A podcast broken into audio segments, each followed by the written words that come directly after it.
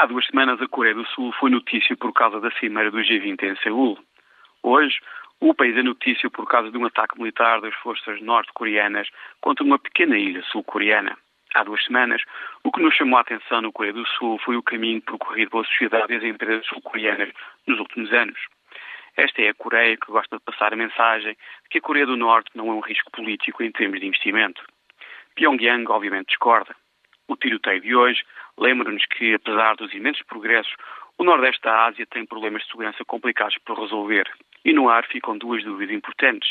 A primeira é o que é que o regime da Coreia do Norte realmente quer.